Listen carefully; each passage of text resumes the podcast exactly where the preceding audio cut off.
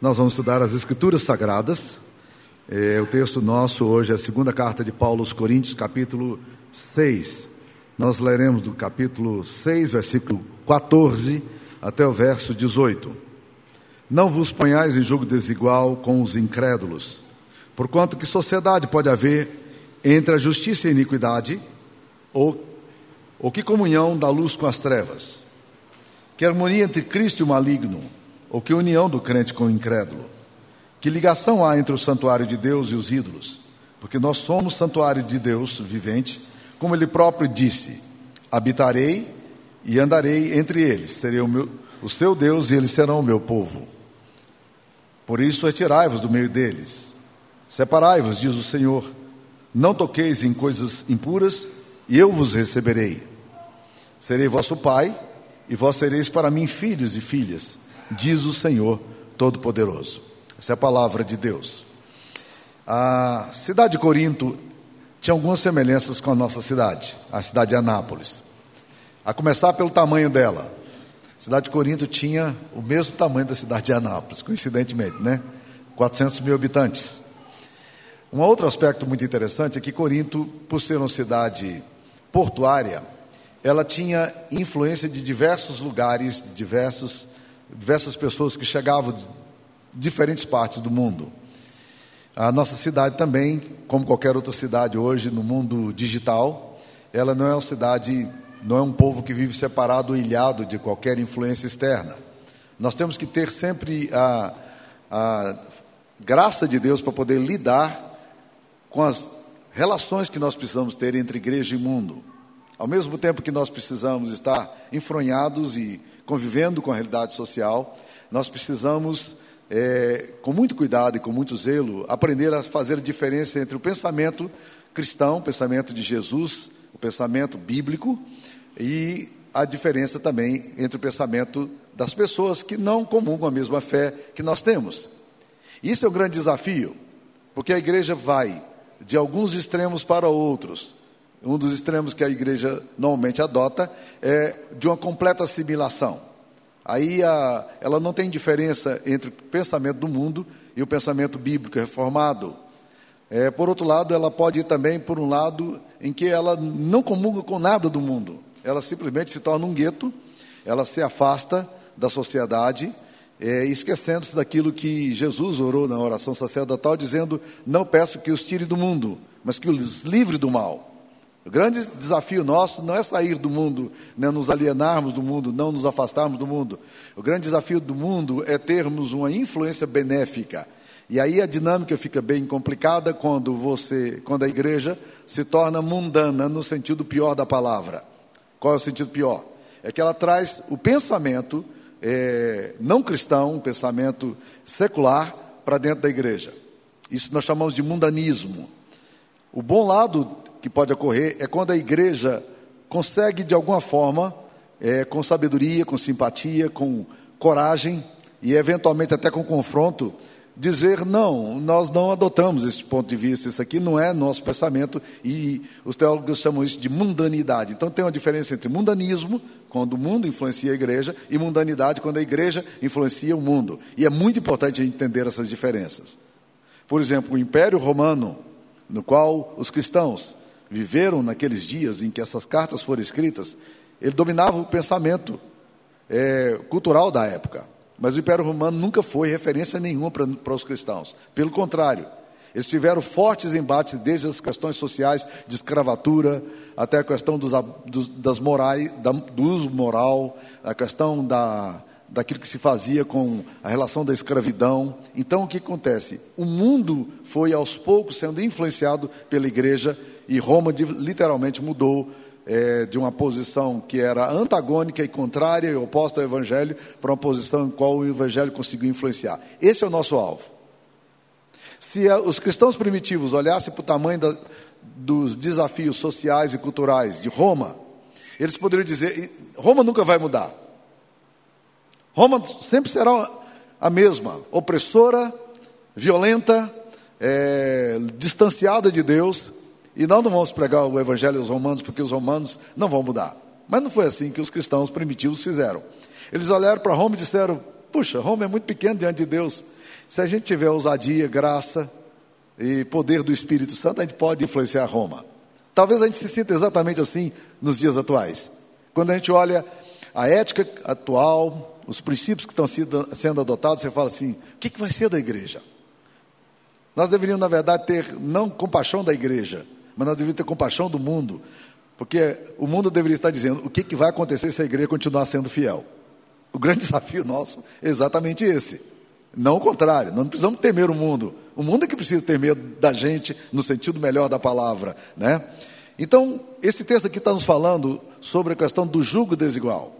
Ele começa dizendo: Não vos ponhais é, em jugo desigual com os incrédulos, por quanto que sociedade pode haver entre justiça e iniquidade, ou comunhão da luz com as trevas, que harmonia entre Cristo e o maligno, ou que união do crente com o incrédulo.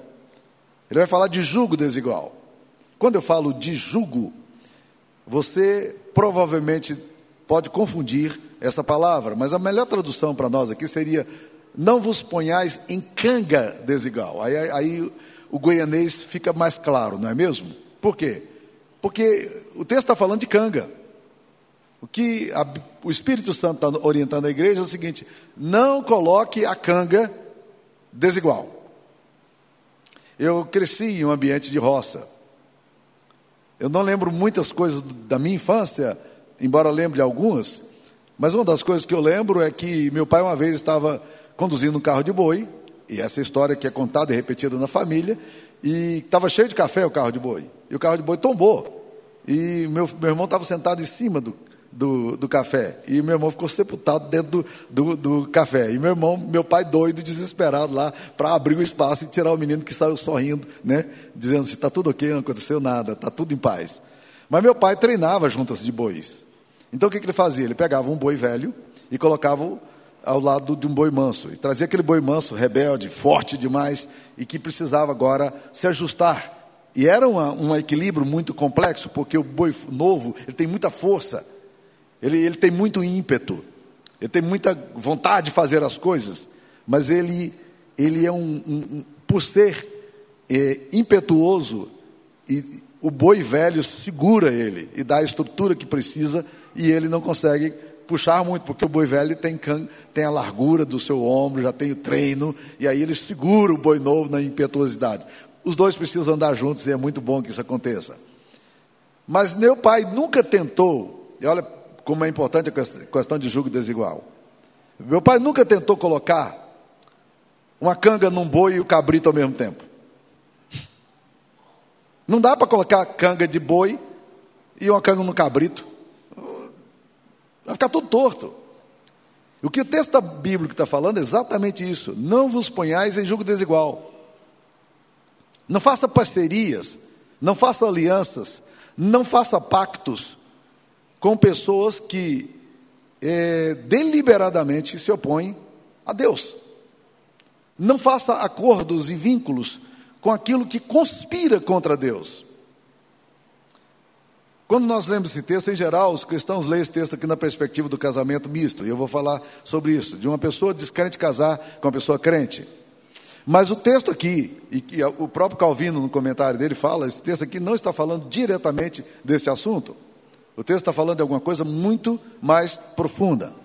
Sendo a sociedade de Corinto uma sociedade pagã, com muitas influências idolátricas, eles tinham vários cultos a deuses, entre eles Afrodite, era uma, uma deusa que era celebrada, e pasmem vocês, havia no tempo de Afrodite lugar para as prostitutas cultuais, pessoas que tinham sexo com as, com as sacerdotisas enquanto as oferendas eram feitas aos ídolos.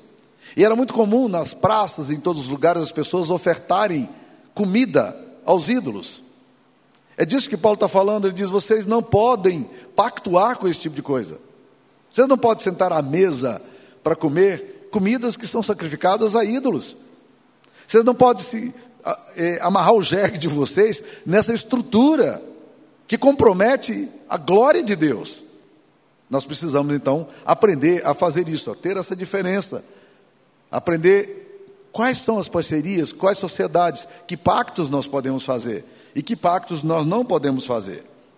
Então, um pacto é uma associação, essa parceria é uma associação com instituições que muitas vezes, por exemplo, não faz nenhum sentido para o reino de Deus. Vamos começar aí pensando da gente não fazer pacto com, com filosofias e com, com filosofias e religiões ou, ou determinados grupos que muitas vezes são absolutamente opostos a Deus. Existem muitas sociedades místicas, por exemplo. No Brasil, é muito comum pessoas cristãs, inadvertidamente, por exemplo, se tornarem membros de grupos filosóficos que conspiram e que são opostos a Deus. Há um tempo atrás, a nossa igreja, nossa denominação, nós somos mais de 4 mil igrejas no Brasil, tomou uma posição muito radical, por exemplo, em relação à maçonaria. Por que, que nós deliberamos que um, um cristão não deveria, um membro da nossa igreja não deveria participar da maçonaria? E vou lhe dizer por quê. Porque quando você chega na maçonaria, uma das coisas que você tem que fazer é você vai ter que fazer a seguinte declaração: Eu sou um profano em busca de luz. No batismo que você participa na maçonaria, você vai ter que dizer: Eu sou um profano em busca de luz. Você, como cristão, teria coragem de fazer essa declaração? E por que, que você faz?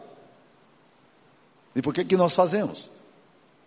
Então a igreja tomou uma posição clara: não, nós não vamos fazer isso. Por quê? Porque tem algumas características de religiosidade no, quando você passa, por exemplo, principalmente nos Estados Unidos, os, os templos maçônicos são chamados de, de templos maçônicos. São templos mesmo, eles têm rituais, eles têm liturgias e assim por diante.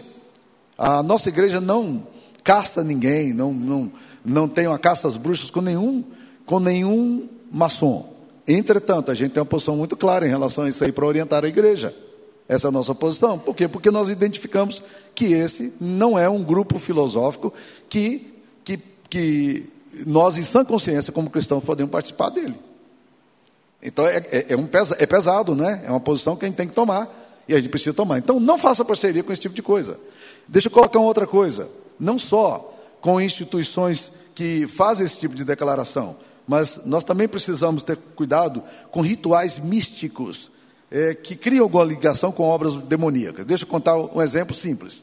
Uma mulher da nossa igreja lá em Boston nos procurou, a filha dela estava apavorada. A filha dela era está entrando na pré-adolescência, com 9 anos, 10 anos de idade, e ela estava um dia na, na escola, e havia uma menina lá que se autodenominava bruxa. Na escola. Se autodenominava bruxa. E ela chamava as menininhas, amigas dela, para ir para a biblioteca e ali faziam pactos. Faziam pactos. E um dia essa menina da igreja foi com esse grupo. E chegou ali, o negócio ficou muito esquisito. E essa menina quis sair, a menina ameaçou. Disse: se você sair, você vai morrer. E essa menina voltou para casa apavorada, porque ela tinha participado de uma coisa absolutamente doida. E foi preciso eu entrar na conversa, ir lá conversar com essa menina, e os pais se envolverem juntos para que a gente pudesse é, romper com isso aí. Mas eu já tive, por exemplo, situações anacrônicas de um diácono da igreja de uma igreja que eu pastoreei, chegar um dia com a fita do Senhor do Bonfim. Hã? Hã? Como assim? Você está eh, fazendo pacto com o Senhor do Bonfim agora? É isso? Tá? Então, essas coisas são complicadas. Adolescentes que participam, por exemplo, de mesa de Ouija. Talvez você mais velho nem saiba o que é isso, né?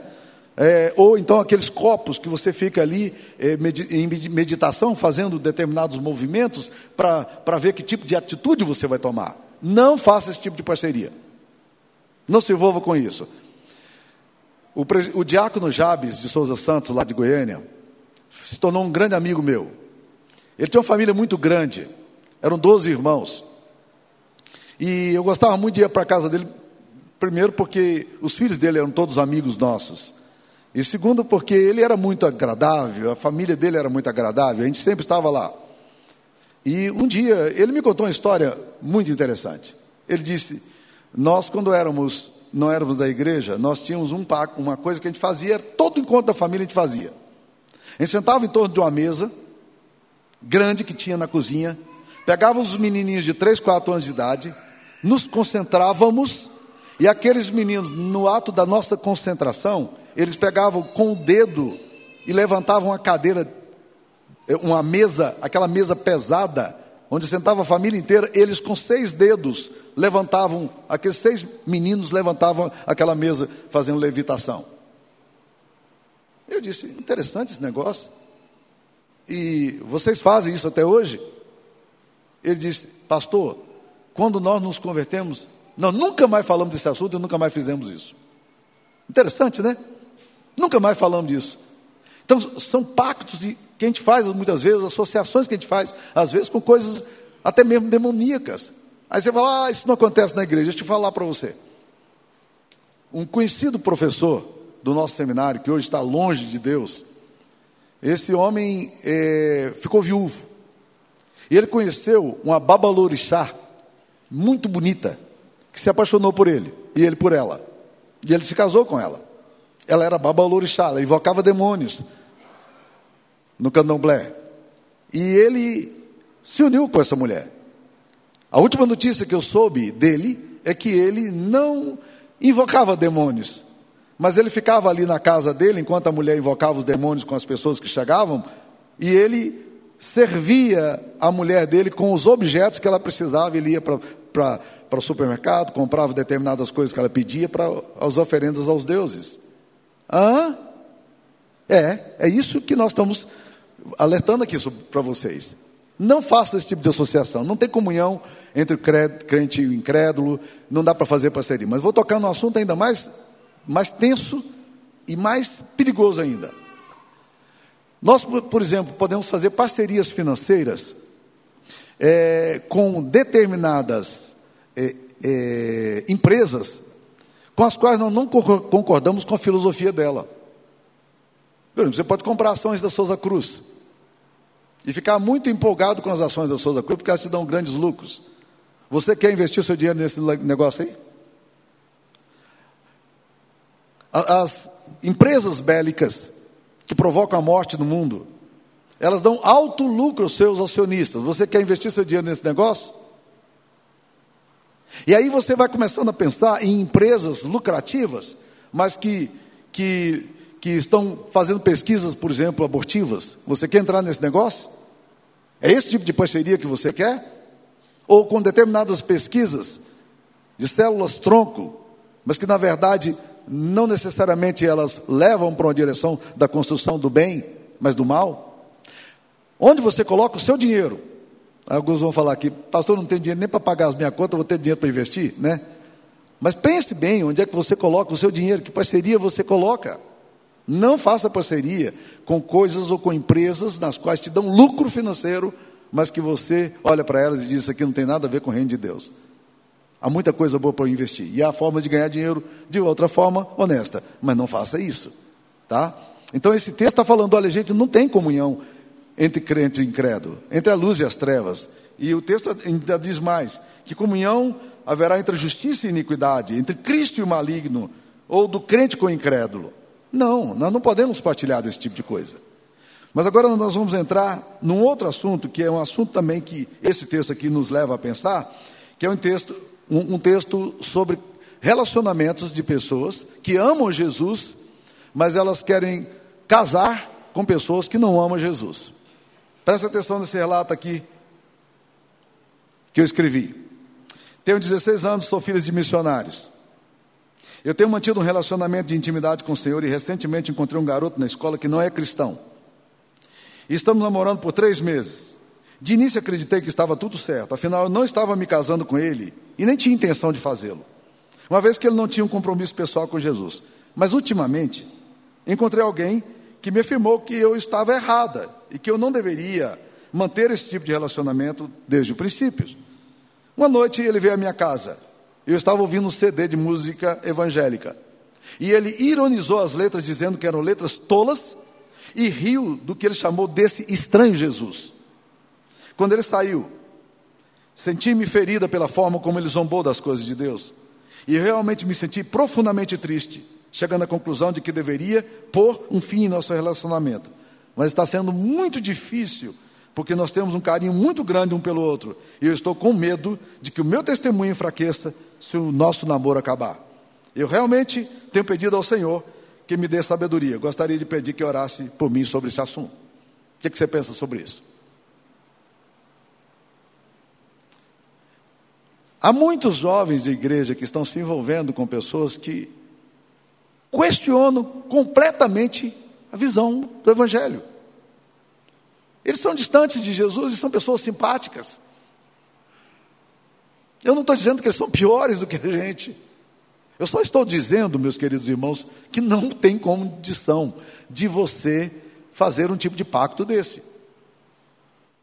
Eu lembro de uma menina que se casou com uma pessoa que tinha muitos, gostava muito de ídolos. E ela um dia me procurou, depois de um ano e pouco, ela disse: Pastor, está difícil. Porque no nosso quarto tem ídolos. E eu, literalmente, eu não tenho mais nem sexualidade. Eu não consigo ter sexo olhando para aqueles ídolos. É muito mais sério do que isso, meus queridos irmãos. Mas o que eu estou querendo dizer é que, em geral, as pessoas se envolvem nesses relacionamentos, dizendo: não, a pessoa é legal, a pessoa é boa, é pessoa de boa família. Olha o que, é que o texto bíblico está falando. O maior pacto que você pode fazer na sua vida não é o casamento. O maior pacto que você pode fazer na vida é com Jesus. Mas o casamento, sem dúvida nenhuma, é o segundo maior pacto que você vai fazer na sua vida.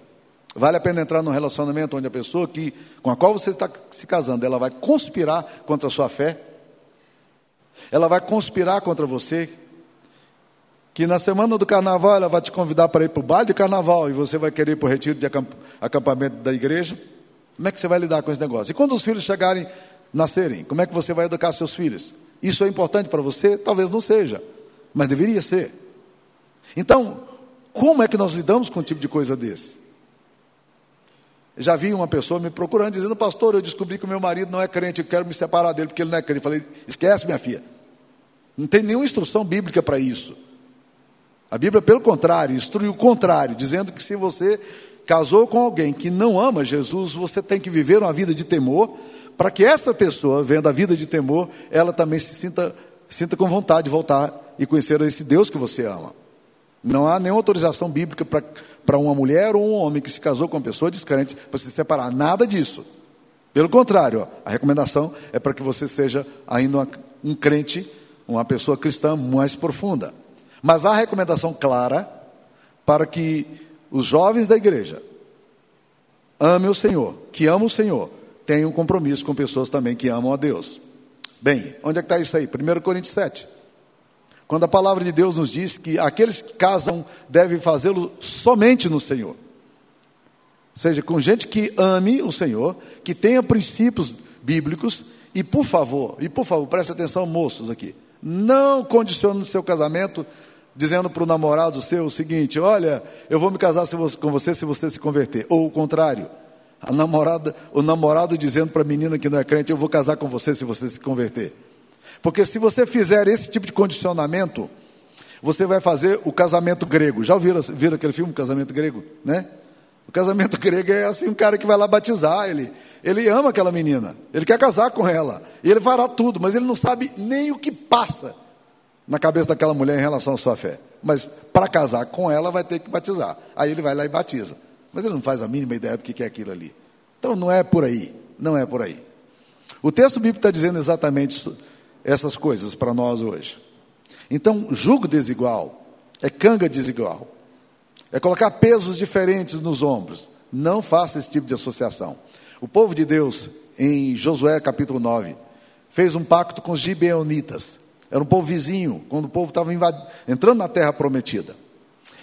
E aquele povo entrou, meus queridos irmãos, e Deus estava dando vitória ao povo, e os gibeonitas ouviram falar daquele Deus que estava vencendo grandes reis, grandes exércitos. E aí o que, que eles fizeram? Eles resolveram fazer, criar um estratagema para enganar o povo de Israel.